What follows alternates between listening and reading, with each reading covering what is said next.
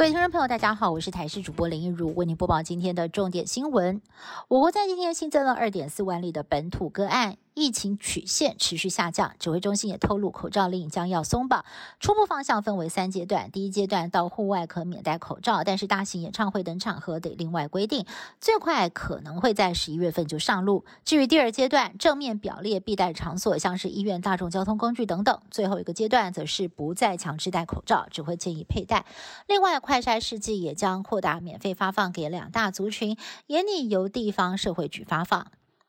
不堪连日被追打争议的煎熬，民众党新竹市长候选人高虹安挂病号住院。高虹安在今天在脸书上抛出了点滴照，表示这段期间因为连续大量抹黑事件。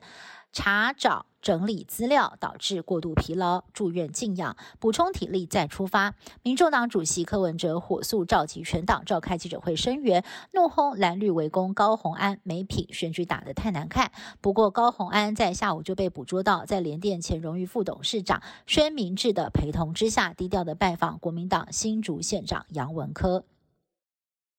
警禁问题连环爆，前立委黄国昌之前爆料，警大校长陈泽文和黑道共赴招待所。昨天晚上又踢爆，现任台北市中山分局侦查队长林鸿基，三年前担任内湖分局侦查队长的时候，曾经在另外一间招待所玩天九牌，而这间招待所的负责人，还是之前刑事局侦破洗钱案的主嫌郭哲敏。目前，郭哲敏还潜逃到美国。警官涉足不良场所，北市警局督察室漏夜展开侦查，他也坦诚此事，因此遭记一大过处分，并且调整为非主管职务。另外，当天在招待所的还有另外一名目前任职于新北刑大的诚信刑警，现在也被分局惩处记过处分。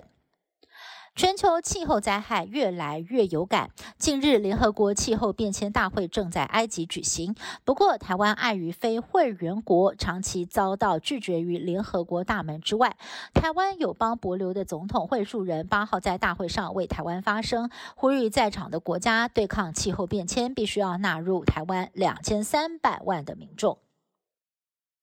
华盛顿邮报日前揭露，美国官员私下劝说乌克兰高层保留与俄罗斯谈判的可能。乌克兰总统泽伦斯基七号表态愿意和谈，但是设下了五大条件，包括恢复乌克兰领土完整、赔偿战争造成的一切损失、惩罚每一位战犯等等。外界分析，克林姆林宫不可能接受这么高的条件。另外，下周即将在印尼登场的 G20 峰会，俄罗斯总统普京跟泽伦斯基很有可能都不会亲自出席。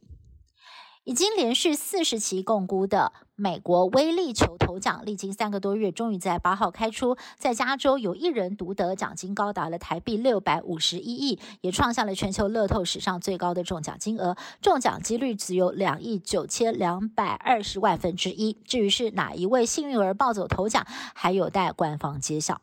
以上新闻是由台视新闻部制作，感谢您的收听。更多新闻内容，请您持续锁定台视各节新闻以及台视新闻 YouTube 频道。